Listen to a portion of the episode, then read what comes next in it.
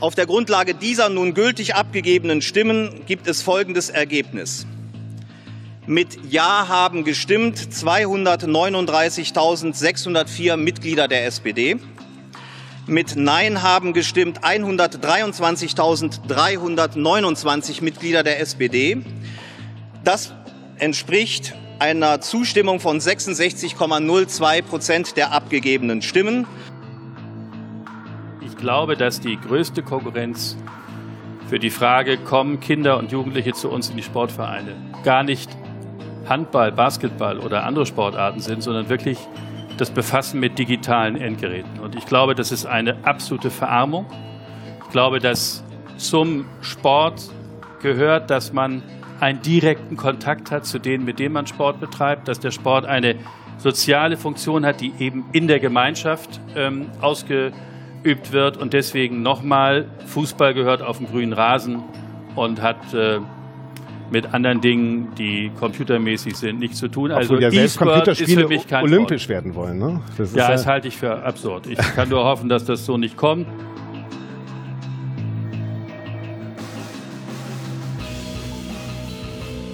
Und damit herzlich willkommen zur 38. Episode des jungen politischen Podcasts zusammen mit Roman. Einen wunderschönen guten Tag und zusammen mit Simon. Einen wunderschönen guten Tag. Ja, und was, was ist letzte Woche so passiert? Also wirklich was Entscheidendes eigentlich nicht, oder? Es gab da eine kleine Entscheidung zur großen Koalition, aber sonst, ne? Nee, ansonsten war nicht am gleichen Tag noch die Wahl in Italien. Es war auch nicht am Ach, gleichen Tag noch die Abstimmung über die Rundfunkgebühren in der Schweiz die Billag-Gebühr. Da hatten wir auch schon mal eine Episode zu gemacht. Ne? Ja, ähm, dann warte, ich führe mal eben jetzt, bevor wir mit den Themen anfangen, führe ich mal eine neue Kategorie in dieser, äh, in diesen Podcast ein. Und zwar und nenne ich sie das Update. Okay. Und zwar sprechen wir über ähm, darüber, was äh, wir für Themen bereits mal behandelt hatten und wie sich das entwickelt hat. Und zwar haben wir mal über die No Billag äh, Initiative gesprochen. Und zwar ähm, zu dem Zeitpunkt, wo feststand, in der Schweiz soll abgestimmt werden, ob man für den öffentlichen rechtlichen Rundfunk in Zukunft zahlen soll oder nicht. Da haben wir dann drüber diskutiert und das Update ist, er wird nicht abgeschafft in der Schweiz. Wuhu. Das, das war, warte, das war die Update-Kategorie. Ich habe schon wieder vergessen, wie ich sie vorhin genannt habe. Egal. Okay, Roman. Ja, aber warum hast du die jetzt schon geschlossen? Wir haben die Italien, das Ergebnis der Italien. Ah, warte. Äh, okay. Mach mal wieder auf. das Update. So, äh, die Italienwahl ist umgegangen, das Amt, äh, umgegangen ist jetzt auch gefinisht und das äh, amtliche Endergebnis wurde veröffentlicht. Ich muss jetzt mal kurz bei mir in meinen Computer etwas reintippen, damit ich dann auch die äh, genauen Zahlen habe. Aber die fünf Sterne Bewegung ist tatsächlich die stärkste Kraft geworden und zwar mit 32,6 Prozent der Stimmen. Ja, das war, glaube ich, sogar noch mehr als ursprünglich ja. erwartet wurde, ne? Und ähm, die Partito Democratico, oder willst du vielleicht nochmal mit Absolut korrekt, Partito Democratico. Ja, äh, haben deutlich verloren, 6,7 Prozent im Vergleich zur letzten Wahl. Und was das wirklich Überraschende ist, ist, dass die Lega Nord stärker war als Forza Italia von Silvio Berlusconi. Ähm, ja, und deswegen wird es vielleicht zu einem äh, Bündnis aus Fünf-Sterne-Bewegung und Lega Nord kommen. Das ist ja. durchaus möglich, aber was da jetzt genau passiert, kann ich wirklich nicht einschätzen, weil es ist Italien und ich habe da nicht genug Wissen, um da ja. äh, jetzt die Fünf-Sterne-Bewegung gut genug einschätzen zu können. Die italienische Politik ist ja eh immer total crazy, also wie regelmäßig die da irgendwie ihre äh, Wellen und ihre Präsidenten durchwechseln. Also das ist echt krass. Ich glaube, in der Zeit, wo Angela Merkel Deutschland regiert, gab es in Italien sechs Kandidaten. Ich bin mir auch nicht mehr sicher. Äh, äh, sechs Präsidenten, es kann auch mehr sein. Auf jeden Fall haben weder das Mitte-Links-Bündnis noch das Mitte-Rechts-Bündnis eine ausreichende Mehrheit. Deshalb muss da jetzt äh, zu kreativen Mitteln gegriffen werden. Soll ich die Kategorie ja. schließen? Äh, ich überlege gerade noch. Ja, kannst du machen, sehr gerne. okay. Das Update. Ja, und äh, dann kommen wir jetzt zu den, äh, na gut, aber die GroKo konnten wir eigentlich auch unter diese Kategorie das Update packen, weil da haben wir auch schon mal drüber gesprochen. Ja, aber die GroKo ist so ein großes Thema. Ich finde, der gebührt ein eigener Beitrag. Roman, hast du da was für uns vorbereitet? Ja, habe ich tatsächlich, was ein Zufall, das hätte man auch gar nicht erwarten können. Ähm, und der großen Koalition der Abstimmung, äh, die braucht jetzt eigentlich keine große Einleitung, nur der Formalität halber. Äh, zweites Thema heute ist E-Sport und da hat oh, sich der ah, DFB. Warum? Ja, wegen deiner Aussprache. E-Sport, sagt der gemeine Mensch. Nun. Ich weiß nicht, ich, man, man kann das meiner Ansicht nach auch E-Sport nennen. Ähm, und da hat der, sich der DFB-Präsident ähm, Grindel vor einem Monat geäußert und äh, das Ganze ist jetzt äh, viral gegangen. Das ist auf jeden Fall der zweite Themenblock. Jetzt aber erstmal der Beitrag zur GroKo-Entscheidung. Seit Sonntagmorgen ist es nun offiziell. Habemus GroKo. Die SPD-Mitglieder haben beim Mitgliederentscheid mit 66 Prozent der Stimmen für den erneuten Eintritt der SPD in die Große Koalition gestimmt. Interessante Hintergrundinformation, 2013 waren noch 76 Prozent der Mitglieder für den Eintritt in die GroKo. Der Koalitionsvertrag soll am Montag unterschrieben werden und Merkel soll dann am Mittwoch zur Kanzlerin gewählt werden. Das künftige Kabinett wird aus sechs SPD, sechs CDU und drei CSU-Ministern bestehen, wenn man das Kanzleramt ebenfalls als Ministerium rechnet. Bei den SPD-Ministern handelt es sich um Olaf Scholz, neuer Finanzminister und stellvertretender Bundeskanzler, Heiko Maas, Außenminister, Katharina Barley, Justizministerin, Hubertus Heil, Arbeitsminister, Franziska Giffey, Familienministerin und Svenja Schulze, die das Amt der Umweltministerin bekleiden wird. Auf der Ministerliste der CDU sind folgende Personen. Angela Merkel als Bundeskanzlerin, Peter Altmaier als Wirtschaftsminister, Julia Klöckner als Landwirtschaftsministerin, Ursula von der Leyen als Verteidigungsministerin, Jens Spahn als Gesundheitsminister und Anja Karliczek als Bildungsministerin. Die CSU schickt Horst Seehofer als Innenminister, Andreas Scheuer als Verkehrsminister und Gerd Müller als Entwicklungsminister nach Berlin. Außerdem stellt die CDU mit Annette Wittmann-Maus die neue Staatssekretärin für Migration, mit Monika Grütters die Staatssekretärin für Kultur und Medien und mit Hendrik Hoppenstedt den Staatssekretär für die Beziehungen von Bund und Länder. Außerdem stammt der neue Kanzleramtschef Helge Braun ebenfalls aus den Reihen der CDU.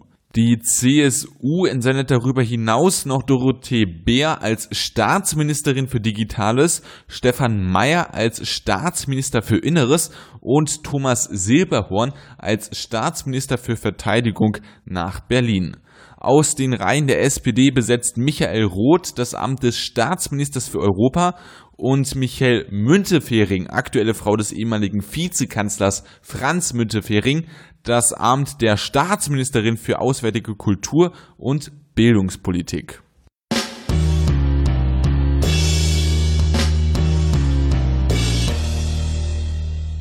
Soweit sollten jetzt auch alle über die Personalien informiert sein. Ich meine, das ist natürlich sehr viel auf einen Schlag und ich kenne die jetzt auch noch nicht alle auswendig. Das wird man dann mit Zeit, äh, von Zeit zu Zeit lernen. Weißt du was, wir machen ein kurzes Quiz. Wir machen ein kurzes Quiz. Okay. Ähm, ich öffne mal kurz die Seite, weil ich muss.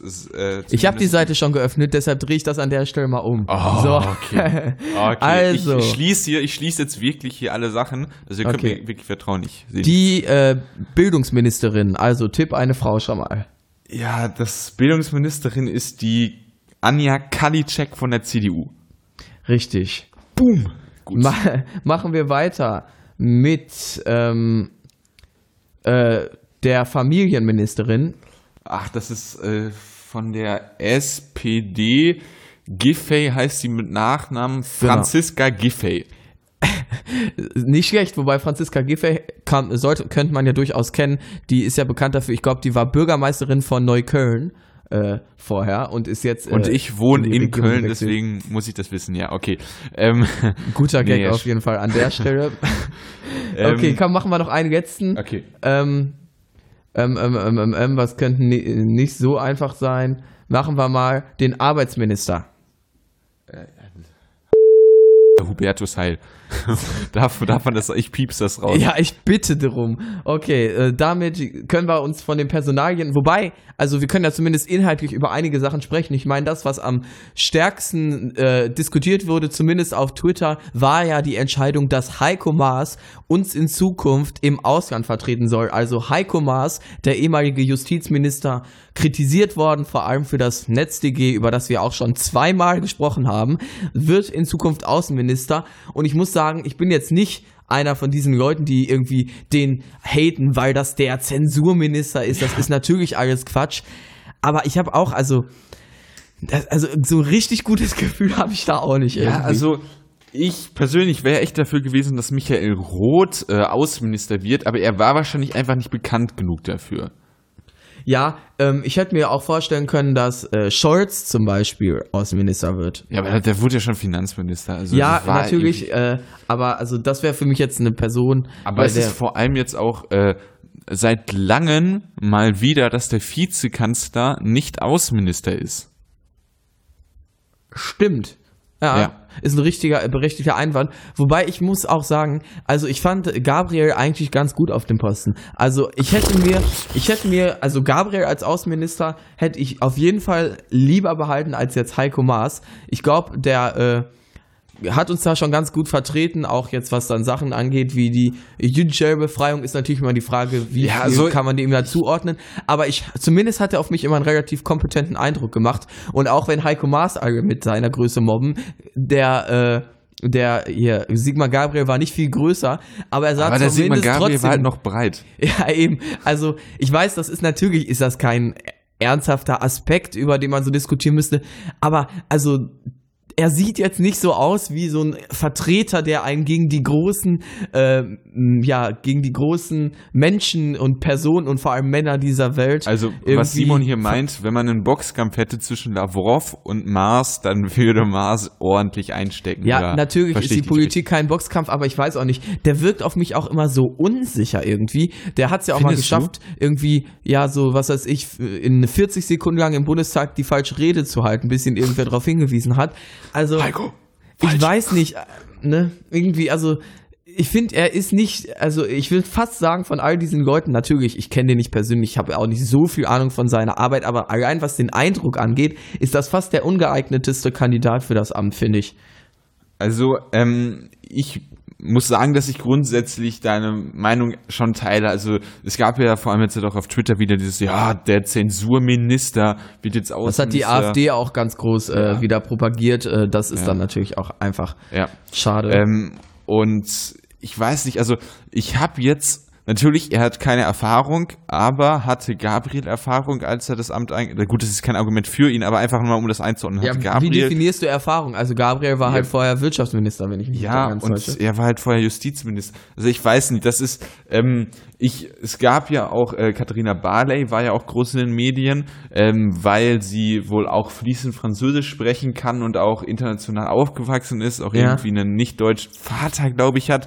Ähm, ich weiß nicht, also ich kenne die Politiker von ihrem Talent wirklich nicht gut genug, um diese Entscheidung bewerten zu können und würde halt einfach sagen, ich, äh, ich, ja, traue mir jetzt kein qualifiziertes, äh, kein ja. qualifiziertes, äh, mir fällt das Wort nicht ein, äh, Urteil. Über Heik, Urteil über Heiko Maas äh, äh, zu und deswegen würde ich einfach sagen, Michael Roth wäre meine Wahl gewesen. Ja, also ich weiß, was du meinst. Äh, ich kenne den Typen auch nicht wirklich aber er wirkt halt auf mich eben nicht diesen Eindruck, den man als Außenminister äh, normalerweise kennt, vor allem wenn man den äh, breiten Sigmar Gabriel da vorher hatte.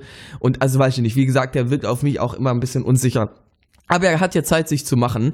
Ähm, jetzt apropos, wo wir schon bei Gabriel waren, würde ich vielleicht nochmal ansprechen. Warst du überrascht, dass er jetzt nicht aufgetaucht ist bei den Ministern? Also ich war nicht überrascht und es hat mich wirklich gefreut, weil ja? egal was er vorher ein Positives gemacht hat.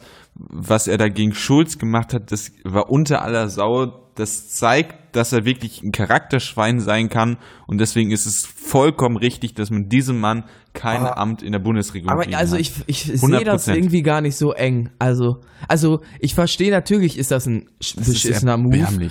Na, ja. Ich finde, das ist erbärmlich, was er gemacht hat. Und aber er hat ja, er hat auch jetzt, also, ich finde, das wird auch ein bisschen übertrieben. Natürlich macht man das nicht irgendwie dann so, dass sein Kind zu zitieren und den da irgendwie mega Frank Underwood-mäßig.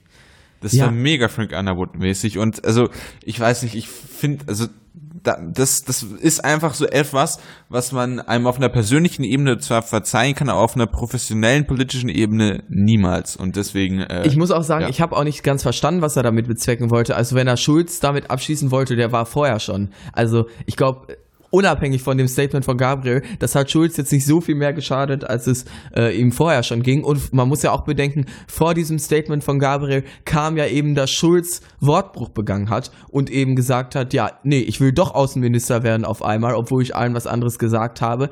Also zumindest finde ich, da sollte man das nicht außen vor lassen. Und natürlich war das jetzt ein Move, den man so nicht machen sollte. Aber deshalb jetzt irgendwie, so wie du es ja gerade angedeutet hast, dann die ganzen äh, vorhergegangenen Sachen in Frage zu stellen. Ich muss sagen, ich hielt den immer für einen relativ kompetenten Politiker eigentlich. Ja. Auch wenn er jetzt natürlich für diese SPD steht, die wir ja immer kritisieren. Äh, die SPD, die eben nicht besonders linke Politik macht, aber das macht da aktuell eh keiner. Und ich finde, also, ich, also erstmal ist er relativ charismatisch, das ist ja immer schon mal gar nicht so schlecht. Ähm, und ich finde, er hat die Sache, Aber ist das Heiko Maas nicht? Da würde ich nee, jetzt mal wirklich, Heiko Maas also, ist überhaupt nicht charismatisch. Findest du nicht? Also da würde ich fast sogar schon einfach aus dem äh, Wissensstand, den ich habe, und das kann auch jetzt falsch sein, das Fazit, aber ich würde ähm, ihn zumindest auf einer ebenwürdigen Ebene mit Gabriel setzen. Natürlich. Was Charisma angeht ja, also dieser diplomatische Sprech vielleicht noch nicht so ganz, weil Gabriel da mehr Erfahrung hat, aber so von der Charismatik schon, ja.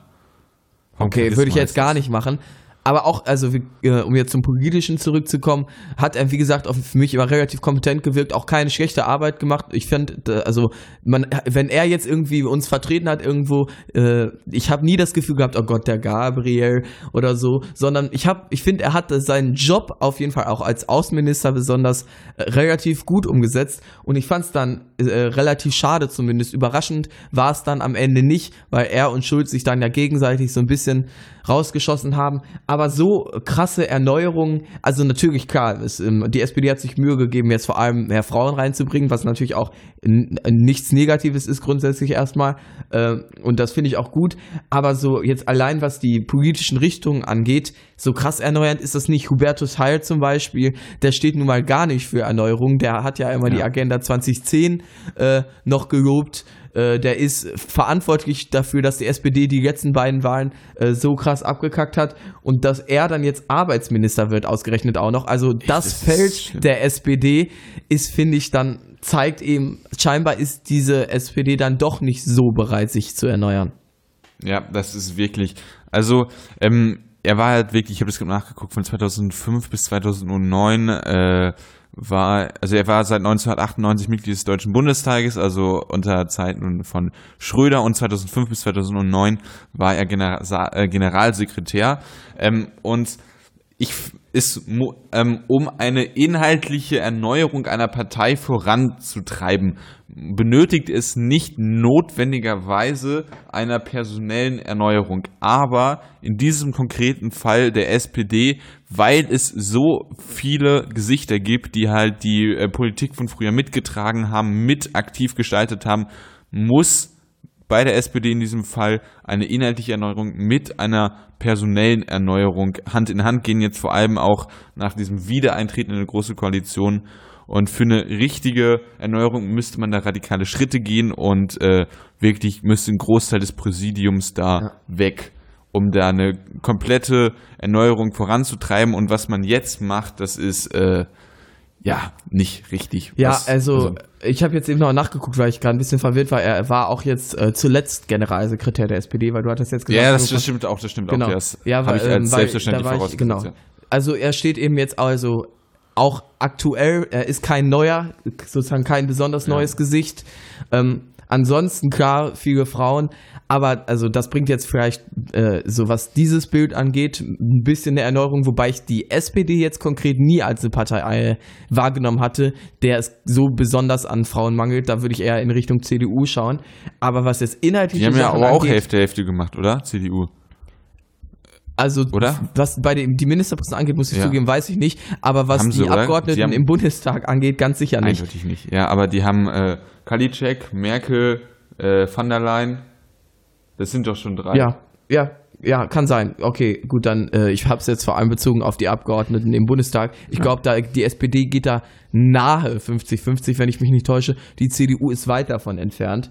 Ja, ähm, aber wir, wir müssen es vielleicht, dass wir das mit der ganzen Personaldebatte äh, ein klein wenig abkürzen, weil wir äh, ja irgendwie da schon ähm, uns jetzt in Details flüchten. ja, ich weiß, ich, äh, ich meine halt nur, das Problem ist jetzt, also außer der Entscheidung an sich äh, dass diese äh, GroKo zustande kommt, ist ja noch so viel mehr jetzt gar nicht an die Medien gedrungen. Wir können vielleicht ein bisschen, finde ich, mal über die Art und Weise sprechen, wie es an die Medien gekommen ist, weil da wurden dann Wir auch schon vorher, wieder... vorher noch was anderes machen ja. und das äh, finde ich, das wurde wirklich zu wenig betont.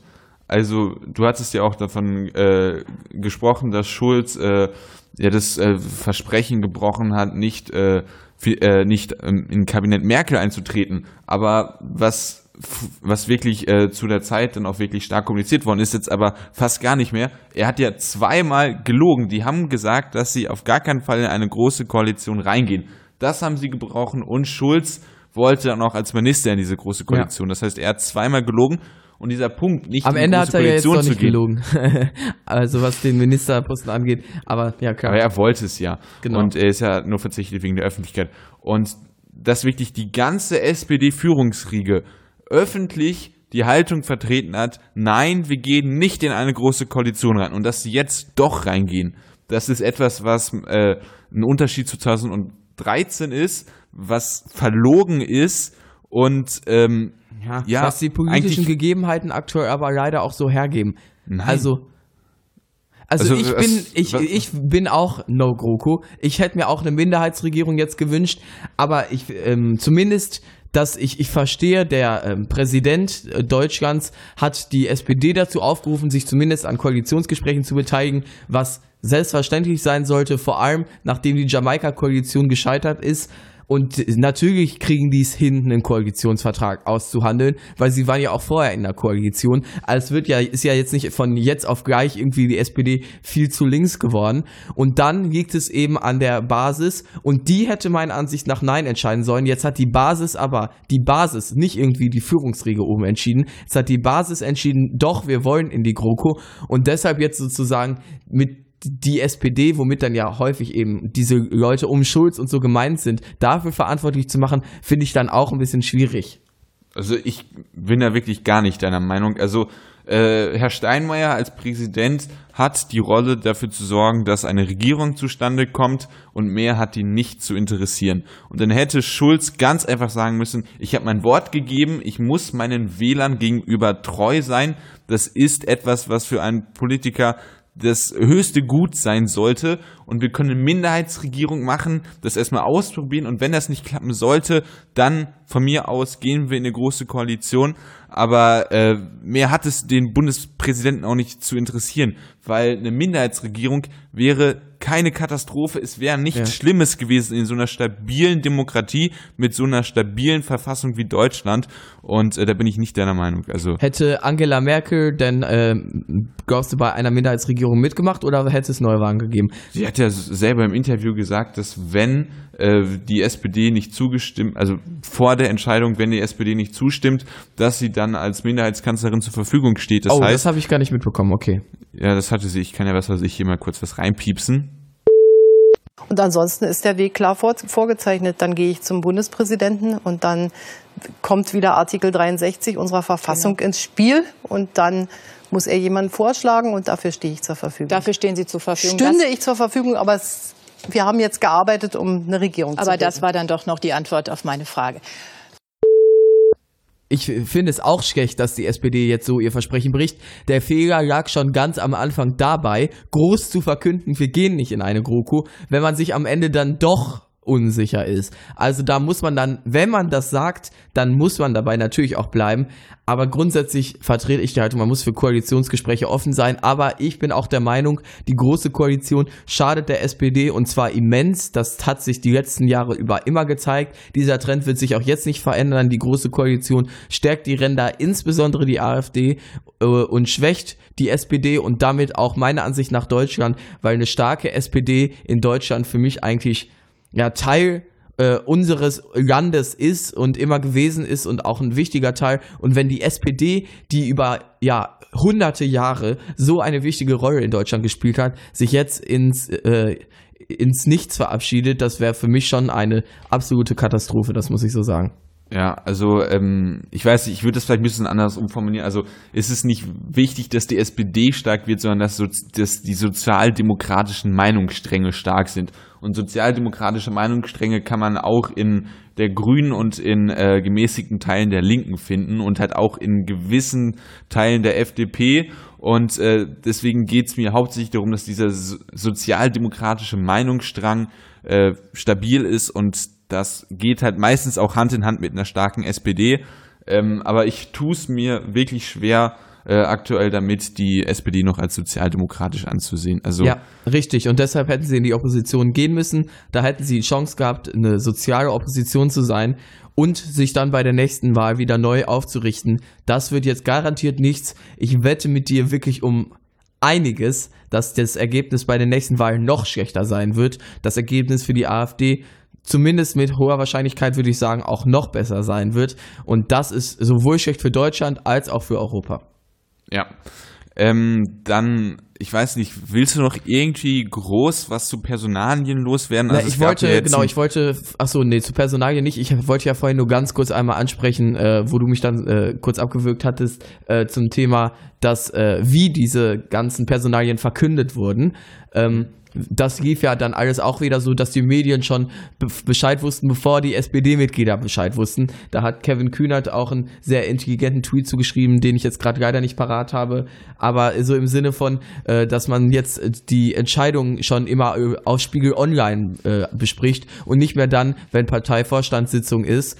Und ja, das zeigt eben die SPD, also zeigt nochmal, dass die SPD, so wie sie aktuell da ist, nicht bereit zur Erneuerung ist, ja, sondern scheinbar dieses Gegenteil passiert. Und zwar dieses politische, äh, kalkulierte, äh, wir geben die Sachen an die Medien raus und genau das, was die Leute ja eigentlich eben nicht mehr haben wollten und auch abgewählt haben teilweise, mit natürlich der nicht besonders sozialen Politik. Ja, bin ich auf äh, deiner Seite. So, dann personell Dorothee, äh, Dorothee Bär wird Staatsministerin für Digitales und da gab's äh, ja so, so zwei Aufschreie. Als erstes, dass die C drei Aufschreie. Als erstes, dass die CSU ähm, also drei thematische Aufschreipunkte, nennen wir es so.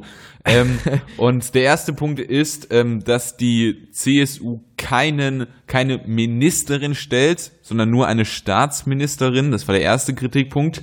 Der äh, zweite war, dass äh, Horst Seehofer ähm, ja, sie bei der Vorstellung auf eine Ebene mit den Bundesministern gestellt hat, wo viele gesagt haben, nee, das kann man nicht machen, jetzt tut die CSU so, als ob sie vier Minister hätte. Ja, ja. Und das dritte ist Flugtaxi gewesen. Ja, das habe ich auch nur so am Rande mitbekommen, muss ich ehrlich sagen. Ich, auch, ich kann mir vorstellen, ja. dass sie sich da, also ich, wie gesagt, ich habe es nur am Rande mitbekommen, deshalb, wenn ich jetzt was Falsches sage, äh, tut es mir leid. Aber das war wahrscheinlich so ein Ding, sie hat sich jetzt überlegt, so, ich will jetzt erstmal direkt wieder irgendwie schön äh, was Visionäres hier sagen und mich äh, klar positionieren und sich dann unglücklich ausgedruckt und dann kam es wieder so rüber nach dem Motto, ah, okay, Flugtaxis, aber wollen wir haben, aber für schnelles Internet reicht reicht dann nicht.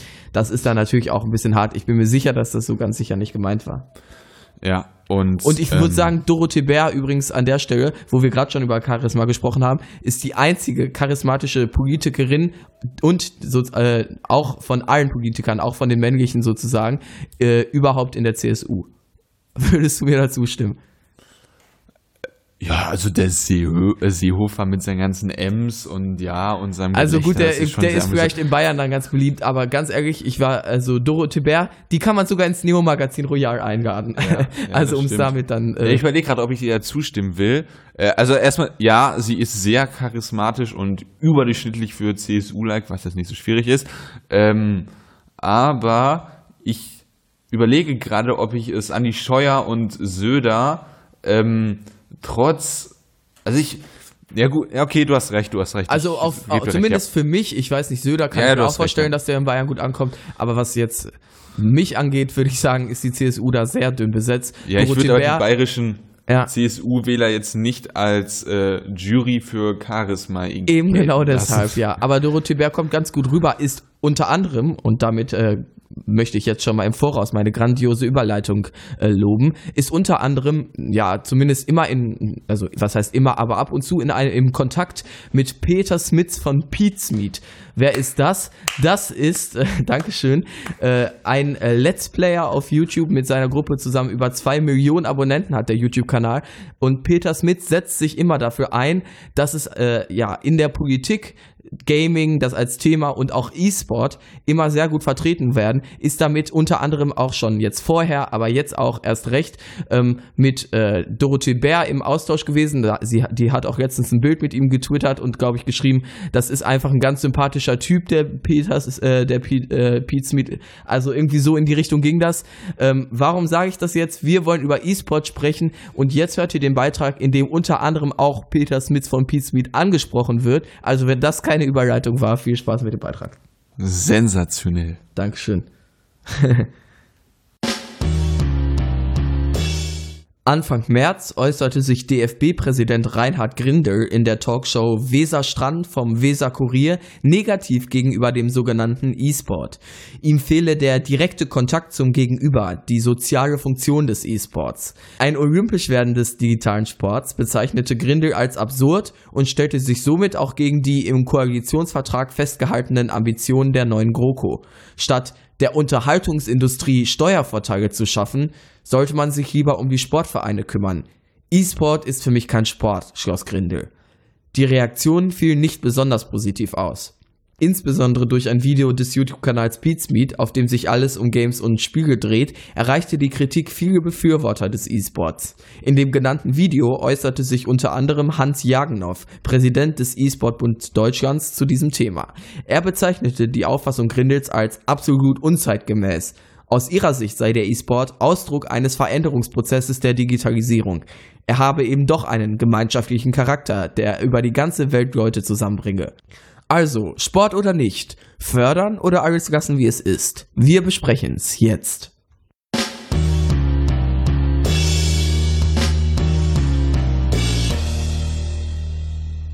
Diese Frage wollen wir diskutieren und schmeißen dazu jetzt erstmal die Konsole an und spielen etwas Counter-Strike. äh, nicht Spaß beiseite, wir lassen natürlich hier alles beim Alten. Aber was ist denn so Setting. Ja, was ist denn so? Man muss sich ja auch da in die Situation reinfühlen können. Ach ne? so. Ne? Wenn wir wenn wir äh, über Verteidigungsfragen stellen, dann äh, schmieren wir uns ja auch immer braune Farbe ins Gesicht, ziehen uns äh, Tarnkleidung an und gehen in den Wald und spielen mit irgendwelchen Paintball-Pistolen. Das war Roman erzählt Mist. ja, bitteschön, herrlich. Das ist, das könnte man auch eine neue Kategorie. Einmal pro Folge muss ich kompletten nope. Schwachsinn sagen. Nope, bitte nicht, bitte nicht. Aber ich muss ja mal sagen, Roman, also wir haben ja, sprechen logischerweise immer äh, uns ab, was für Themen wir nehmen. Und Roman hat wirklich die ganze Woche lang, während ich mal so dachte, ah, das ist doch so ein Nischenthema, das interessiert doch jetzt nicht unbedingt die Leute, die diesen Podcast hören. Roman hat sich vehement immer für E-Sport eingesetzt und in letzter Sekunde äh, haben wir es jetzt doch gemacht. Und deshalb muss ich ja jetzt eigentlich mal dich fragen, Roman, ja. was war denn deine Intention dabei, dieses Thema zu besprechen? Was ist denn so kontrovers daran? Also, ähm, ich finde das Ganze so kontrovers, weil ähm, diese Bezeichnung als Sport, das, das, ähm, das hat für mich, gibt dieser äh, Sportarten, also gibt diese, wie kann man das anders in dieser Disziplin dann schon ähm, eine gewisse Autorität. Und ähm, ich habe da wirklich Probleme mit E-Sport als ähm, Sport zu bezeichnen, weil man ihn dann mit äh, Fußball, Handball, aber auch mit Schach gleichsetzt. Und da und habe mit Darts zum Beispiel, ja. Mit Darts, ja. Äh, und da habe ich wirklich Probleme mit. Nicht, weil ich jetzt irgendwie sagen würde, der Profibereich, da gibt es irgendwas zu kritisieren. Also beim Profibereich ist es wirklich, da äh, strömen Leute in irgendwelche Hallen, gucken sich E-Sport-Turniere an. Ich habe keine Ahnung, warum. Ich finde das ätzend langweilig. Aber das machen Leute, da gibt's Teamgeist, da gibt's Fanclubs, ähm, da gibt's wirklich äh, Helden für die Fans und Vorbilder. Das ist wirklich vergleichbar zu Fußball und anderen Sportarten. Das ist auf jeden Fall etwas sehr Interessantes, vor allem weil es so relevant für die äh, ja, junge Bevölkerung unter uns ist. Das ist schon cool, wenn man als 19-Jähriger von der jungen Bevölkerung unter uns spricht. Äh, aber ich tue es trotzdem. Also Profisportmäßig möchte ich da nichts dran äh, äh, kritisieren. Aber für mich ist das große Problem, dass es einen Unterschied gibt, ob man äh, als Achtjähriger anfängt, Fußball oder Handball im Verein zu spielen und sich mit Freunden oder Kameraden äh, sportlich äh, ja, aktiv zu werden und was für seinen Körper zu machen, sich äh, ja sportlich zu betätigen ähm, oder beim Schachspiel äh, sich mit äh, ja mit anderen äh, gegen andere Spielen Herausforderungen zu stellen und seine Logik zu verbessern und auch etwas für sich zu tun. Und da will ich E-Sport nicht auf eine Ebene mit äh, diesen Sportarten heben. Und das ist gerade mein Problem. Also zu Beginn wenn man in ähm, den Sport einsteigt, würde ich sagen, dass Fußball, Handball, Basketball, Schach äh, was komplett anderes von der Wertigkeit ist als äh, E-Sports und deswegen würde ich sie nicht als Sport bezeichnen wollen. Also das sehe ich ein bisschen anders, muss ich sagen. Ich finde es vor allem lustig, dass du jetzt, äh, dass du gesagt hast, dass du den Profibereich nicht kritisieren würdest. Ich würde so sogar sagen, das ist so eher der Bereich, wo ich am ehesten meine Kritik ansetzen würde, weil was mich am E-Sport ein bisschen stört, ich sehe das sonst grundsätzlich anders, also Sport, eine sportliche Aktivität ist es auf jeden Fall. Ich glaube, das würdest du ja sogar nicht mal bestreiten, zumindest was eben diese absolute Konzentration angeht, die man da braucht und auch ja. den Teamgeist, den es durchaus gibt in der Gruppe. Ich verstehe, dass du jetzt nicht willst, dass schon die Siebenjährigen dann vom Computer sitzen, äh, sondern sich eher körperlich in, beim Fußball betätigen kriegen oder so. Das kann ich auch nachvollziehen. Ich glaube aber nicht, so wie äh, Grinder und auch vielleicht du, dass sich das dann so gegenseitig ausschließen wird und auf einmal dann alle statt Fußball zu spielen äh, an den Computer Ja, nicht alle, gehen. aber das es ist was, was für mich signifikant. Viele ja. Kinder können das ja sein und äh, das ist Nein, für mich, für mich wird das parallel statt. Also ich glaube nicht, also ganz ehrlich, ist aktuell, also ich würde sagen, in unserem Alter zockt eigentlich jeder zumindest ein bisschen irgendwie was. Aber trotzdem äh, gibt es immer noch total viele Leute, die Fußball spielen. Aus meiner Erfahrung, meine Kollegen machen sehr häufig beides. Das schießt sich überhaupt nicht, das schießt sich meiner Ansicht nach überhaupt nicht aus. Deshalb finde ich das äh, an der Stelle ein bisschen komisch, deshalb dann nur aufgrund dieses Aspektes dem äh, das Sportsein absprechen zu wollen. Es muss sich nicht notwendigerweise ausschließen, aber es ist eine neue große Konkurrenz und der möchte ich, ich seh, nicht, ich nicht die Anerkennung dadurch. Ist. Ich glaube nicht, dass möchte, das eine Konkurrenz ist. Vielleicht, was doch. die Zuschauerzahlen angeht. Also, Nein. vielleicht, dass du dann sagst, gut, dann schauen die Leute lieber E-Sport äh, statt also Sky. Das, das ist ja egal. Es geht wirklich darum, die Konkurrenz bei jungen Kindern äh, ja, vom E-Sport, vom äh, ja, vom Daddeln allgemein äh, hin zum äh, oder im Vergleich zum Pölen, dass man anfängt im Fußballverein zu spielen, das ist für mich was signifikant anderes und äh, ja, aber das, schließt sich nicht notwendigerweise aus, aber ja. es ist trotzdem ein Kritikpunkt, den ich anbringen möchte und das ist für mich der Hauptpunkt, warum ich äh, dem E-Sport äh, nicht als Sport auf diese Ebene setzen Aber das, also das ist ja, finde ich schon mal Quatsch. Also, dass es Sport ist, hat ja überhaupt ne, nichts erstmal damit zu tun, ob es eine Konkurrenz zu einem anderen Sport darstellt. Vielleicht möchtest du es dann, findest du, siehst du ihn deshalb kritisch, aber ein Sport, Sport ist es dann ja allemal. Also für mich muss Sport einen gewissen Sinn haben für die Gesellschaft, für die Personen, die ihn äh, ausführen. Und das hat Fußball, das hat Handball, das hat Schach, das hat aber E-Sport zu, zu diesen, in, zu diesen äh, frühen Phasen der Akquirierung nicht. Was meinst du explizit mit dem Sinn für die Gesellschaft? Sinn für den Gesellschaft ist, also Sinn für den Gesellschaft kann ja auch äh, einfach sein, dass es einen Sinn für ein Individuum hat und wenn so ein Individuum im Durchschnitt äh, etwas Positives hat, dann ist es ja auch ein Vorteil für die Gesellschaft. So meine ich das. Ja, und, aber was äh, meinst du jetzt damit, was der Fußball da hat, was der E-Sport nicht hat? Ja, wenn man als Achtjähriger zum Fußball, äh, äh, in Fußballclub geht, ist es was ganz anderes, als wenn man anfängt, ja, irgendwie zu zocken und E-Sport zu machen, äh, zu ja, spielen. Ich weiß nicht, das, das natürlich ist das was anderes. Aber was ist da jetzt besonders anders, was diesen Teamgeist-Effekt zum Beispiel angeht, den du da jetzt gerade ansprichst? Nee, den Teamgeist-Effekt, den habe ich nie kritisiert. Das kann es durchaus geben, wenn man da auch äh, virtuell Aber was kritisierst Aber du denn dann jetzt körperliche explizit? oder die geistige ähm, Ertüchtigung, wie es beim Geistige Fußball Ertüchtigung ist das auf jeden Fall. Also hohe Nein. Konzentration, die da aufgewendet Nein. wird. Äh, da gibt's auch, das ist ein taktischer, also einige Spiele davon äh, sind auch durchaus taktisch, zum Beispiel Counter-Strike, was du gerade angesprochen hast. Also das sehe ich jetzt nicht. Äh, deshalb das Sportsein absprechen zu wollen, finde ich Quatsch.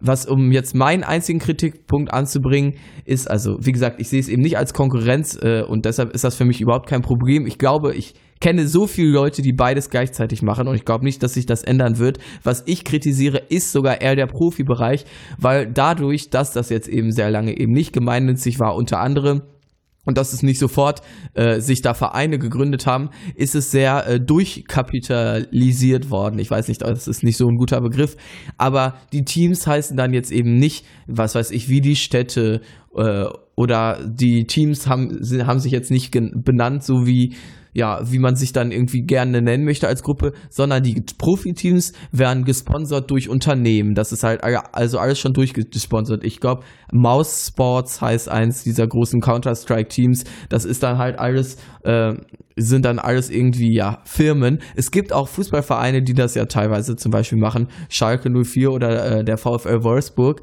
Aber es ist eben sehr viel, was da, ähm, was mich ein bisschen stört, aber dass es eben ja sehr durch äh, Firmen gemacht wird und sehr kapitalistisch ist und was ich auf olympischer Ebene zum Beispiel mir vorstellen kann, was kritisch ist. Also was soll dann dann olympisch werden? E-Sports ist, ist ja ganz national, viel. Also E-Sports also gibt's, ja, E-Sports, Counter-Strike. Also das ist ja, ja, nationenbezogen dann. Dann spielt Südkorea gegen ja, Deutschland. Richtig, ich weiß das. Ich wollte jetzt da einen neuen Punkt anbringen. Und zwar, was hm. will man da äh, genau olympisch machen? E-Sports Counter-Strike, E-Sports FIFA, E-Sports Dota. Also beim Skifahren gibt's ja auch verschiedene Unterkategorien. Ja, aber da, da gibt's acht. Aber Spiele gibt es unendlich. Ja, aber man kann da ja schon gewisse Grenzen ziehen. Also es gibt sage ich jetzt einfach auch, bestimmt zig verschiedene Ski, äh, äh, Skiarten, was weiß ich, diese ganzen neuen äh, Skisportarten, wo man diese Schanzen, äh, nicht Skispringen, sondern wo man halt so springt in diesem äh, Schießkanal, mir fällt das Wort jetzt gar nicht ein. Das hat ja auch lange gedauert, bis das olympisch wird. Und ich denke, man kann da schon eine sinnvolle Grenze ziehen zwischen einem Spiel, was äh, ja, irgendwie eine gewisse Attraktivität Zwischen einem Spiel, hat. wo hinter dann auch wieder ein Unternehmen steht, das profitiert, ja, das wenn wollte so ich, das wollte ich, auf olympischer ich, äh, Ebene gezeigt Kritikpunkt wird. auch noch anmerken, äh, dass ähm, sozusagen nicht nur das Spielgerät, sondern äh, die Spielwelt ein kommerzielles Produkt ist. Genau. Heißt, also ich meine, Fußball kannst du auch mit einem Stein oder mit irgendeiner oder irgendeinem billigen Ball oder sonst was. Natürlich einen Ball muss man rein theoretisch auch kaufen, aber rein theoretisch auch mit einem Stein könnte man da rumpölen, während äh, man wirklich für ähm, E-Sports, League of Legends wirklich um überhaupt in diese Welt reinzukommen, wo man E-Sports betreiben kann, halt dieses Produkt braucht und dieser Sport in einem Produkt stattfindet. Und ja. das ist etwas, was man einfach also als, als Kritikpunkt äh, nennen. Ja, muss. das finde ich genau. Das, also olympisch ähm, bin ich jetzt auch nicht komplett verschlossen gegen, aber stelle ich mir äh, aufgrund der genannten Kritikpunkte schwierig vor, durchaus. Ähm, was du jetzt, das, was ich gerade angesprochen habe, muss ich meine Kritik auch nochmal so ein bisschen relativieren, in der Hinsicht, dass ja zum Beispiel bei der Formel 1 und Rennsport generell da ist es ja nicht besonders anders, da ist es ja auch alles. die, die Teams heißen da auch. Nach, da sind ja die Sport Ach so, ach Nein, so, ist auch ja, genau. Okay, sorry, ich sorry, ja, ich habe ja. jetzt einen Themensprung gemacht. Da ging's. Äh, ich wollte jetzt wieder zurück äh, darauf, dass die okay, Teams da dann auch, was weiß ich, Renault und so weiter heißen und die auf äh, ihren äh, ja Sportwesten auch 10.000 Firmen vielleicht sogar äh, sinnvoll, weil du hast also ich meine, Ferrari hat ja schon sehr direkt was mit dem Team zu tun. Natürlich gibt es dann äh, äh, Red Bull Racing, ähm, das ist natürlich äh, etwas, wo du recht hast, aber Ferrari, Mercedes, Renault, das ist ja schon ein Qual, eine, einen einfach sachlich qualitativen Namen für das Team. Gut, äh, ich weiß, was du meinst, aber League of Legends ist auch, äh, macht in dem Zusammenhang auch Sinn, weil das auch ja, aber es geht ums Team, da geht es ums Team. Also ja. ich meine, ne, das ist ja. Also, also würdest ne, du zum Beispiel sagen, wenn jetzt dann das, äh, oh Gott, jetzt blamier ich mich, jetzt fällt mir kein äh, äh, Games-Unternehmen ein. Es gibt auch so viel, warte. EA. EA, EA danke, natürlich. Ubisoft. Wenn dann zum Beispiel Team EA, das ja. will mich stören. Team EA, ich muss gerade überlegen, ob das ein Unterschied ist. Ich würde sagen, das ist ein Unterschied. Wenn Team EA FIFA spielt, ist das ein Unterschied.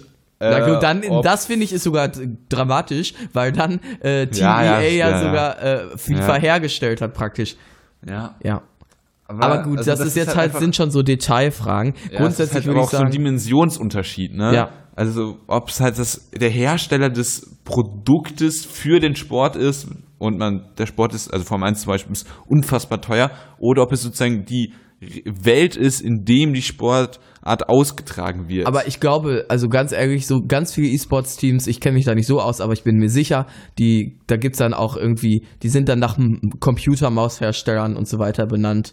Äh, also ich glaube, das geht ja auch in eine ähnliche Richtung. Und du hast ja schon angesprochen, es gibt ja auch Red Bull Racing, wo es dann gar nichts damit zu tun hat. Also da gibt es keinen großen Unterschied. Um jetzt zu einem Fazit zu kommen, ich äh, sehe das grundsätzlich, würde ich sagen, ist es äh, Sport heißt nicht automatisch körperlichste Ertüchtigung auf höchstem Grad, sondern heißt auch erstmal Teamgeist und so weiter. Es gibt Dart, Dart ist ein Sport. Es gibt Tontaubenschießen oder so, das ist ein Sport. Schach ist in äh, manchmal, also ich weiß nicht, das wird teilweise auch wieder an und aberkannt, aber ist auch ein Sport. Und E-Sport ist auch, was so Konzentrationsleistung und so angeht, durchaus ein Sport. Und deshalb, ein Sport ist es auf jeden Fall. Ob man das dann fördern sollte, ist halt eine Sache. Wie gesagt, meiner Ansicht nach steht das nicht in Konkurrenz zu Fußball, weil ich sehr viele Menschen kenne, die sowohl zocken als auch Fußball äh, spielen. Von daher sehe ich da kein Problem. Äh, auf olympischer Ebene muss man da ein bisschen überlegen, weil Olympia sollte jetzt nicht so besonders durchkapitalisiert werden, meiner Ansicht nach. Aber ansonsten sehe ich da kein Problem. Also ich habe eigentlich genau die inverse Meinung. Also als olympische Disziplin hätte ich kein Problem damit, wenn Deutschland gegen Südkorea in League of Legends spielt. Hätte ich kein Problem damit. Aber für mich ist es halt kein Sport, weil ich äh, Herrn Grindel, auch wenn ich jetzt natürlich absichtlich das verschärft sage, äh, aber teilweise ist E-Sport eine Verarmung für die Gesellschaft, weil Ach, das ist doch völliger Quatsch. Verarmung für die Gesellschaft, das ist doch nicht der E-Sport. Du kannst vielleicht sagen, Spiegel, die darauf ausgelegt sind, irgendwie, dass die Kinder möglichst äh, ja daran gebunden werden oder so. Das ist natürlich äh, doof. Aber E-Sport, vor allem E-Sport, damit ist ja nicht nur Zocken an sich gemeint, sondern explizit das Zusammenspielen äh, und die, der Wettbewerb. Das ist keine, also das ausreden? Verarmung für die Gesellschaft, was der Grindel da gesagt hat, ist ja völliger Quatsch. Darf ich kurz ausreden? Ja, gerne. Ähm, ich habe, wollte sagen, E-Sport ist teilweise eine Verarmung für die Gesellschaft, oder willst du jetzt dazwischen kretschen, weil es äh, in dieser Anfangsphase, in dieser Akquirierungsphase ähm, Fußball und äh, Computerspiele auf eine gewisse gleiche Ebene stellt, wo ich sagen würde, nein, das ist es in dieser Anfangsphase definitiv nicht, weil Fußball als gute, gesunde körperliche Ertüchtigung was anderes ist als äh, Computerspiele, E-Sports, ähm, die ich eher auf das Niveau von, natürlich ist es kleines Wegs, aber eher auf das Niveau von Fernsehen, äh, Fernsehen, also von Freizeitbeschäftigung, wo man sich gehen lässt, setzen würde. Und ähm, deswegen würde ich sagen, in dieser Akquirierungsphase für die junge Gesellschaft kann das teilweise, wenn man es als Sport anerkennen würde, zu einer Verarmung dieser Gesellschaft. Ich glaube, es gibt genug Spiele, bei denen man sich auf gar keinen Fall gehen lassen kann. Da ist es eher wirklich bis so am Ende entweder total äh, abgenervt und äh, abgeraged, wie man so schön sagt. Äh, also ja, aber ich glaube, jetzt wird es ein bisschen repetitiv, deshalb würde ich die Folge an der Stelle mal mit deinem Einverständnis beenden und mich bedanken für eure Aufmerksamkeit. Ähm, ja, GroKo haben wir jetzt natürlich äh, ein bisschen nur angerissen, weil so viel mehr, wir haben den Koalitionsvertrag ja schon mal durchgesprochen. Also wer sich dafür interessiert für zwei Stunden, der kann sich das gerne nochmal anhören. Äh, ansonsten war das heute nur sehr auf die Posten beschränkt, aber so viel mehr gibt es diesbezüglich ja auch nicht zu sagen. Andere Sachen haben wir auch schon besprochen, inwiefern das gut für die Gesellschaft ist oder nicht. Weißt du, was haben wir heute auch nochmal kurz angerissen, bitte? wir hätten die Spiegeljournalisten eigentlich mal fragen sollen, ob sie den äh, GroKo-Vertrag bis jetzt schon gelesen haben. Ach so. Ja, vielleicht ja, das, stimmt, das hatten wir ja mal angesprochen, dass äh, ja. dann direkt nach dem Koalitionsvertrag irgendwie die Spiegeljournalisten erstmal ihre Meinung da zu den Posten erzählt haben und nicht inhaltlich geworden sind und dann nach zwei Minuten zugegeben haben, noch nicht mal den Vertrag zu haben. Ich hoffe mal, dass man inzwischen sich ein bisschen informiert hat. Ja, aber das ähm, Obwohl es witzig, es wäre wirklich witzig, wenn es nicht gemacht hätten. Ähm, wenn Traurig. ihr eure Meinung raushauen wollt zu den Themen, könnt ihr das sehr gerne machen, indem ihr einfach einen Kommentar da lasst. Dazu einfach auf den Link in der Folgenbeschreibung klicken. Ihr könnt uns sehr gerne auf Twitter folgen, äh, unseren Blog abonnieren. Das geht irgendwie, ich weiß gerade selber nicht wie. Das könnt ihr werdet ihr irgendwo auf Folgen klicken. Das ist, äh, außer ihr seid am Handy, dann müsst ihr nach uns scrollen, da könnt ihr auch Folgen klicken. Das werdet ihr cleveren Kerlchen äh, Gibt's ein äh, genderneutrales Wort zu Kärtchen? Ja, Kindchen. Kindchen, das werdet ihr cleveren Kindchen auch schon rausfinden. Wow. Ähm, und mit dieser unfassbar creepigen äh, Abmoderation würde ich euch dann äh, in den verdienten Feierabend verabschieden und will sagen, das war's mit der Folge, äh, Folge 38. Vielen Dank fürs Zuhören. Ju Bis Jupo zum nächsten Podcast Mal. hören ist scheinbar Arbeit für Roman. Ja, ja. Tschüss, Ciao.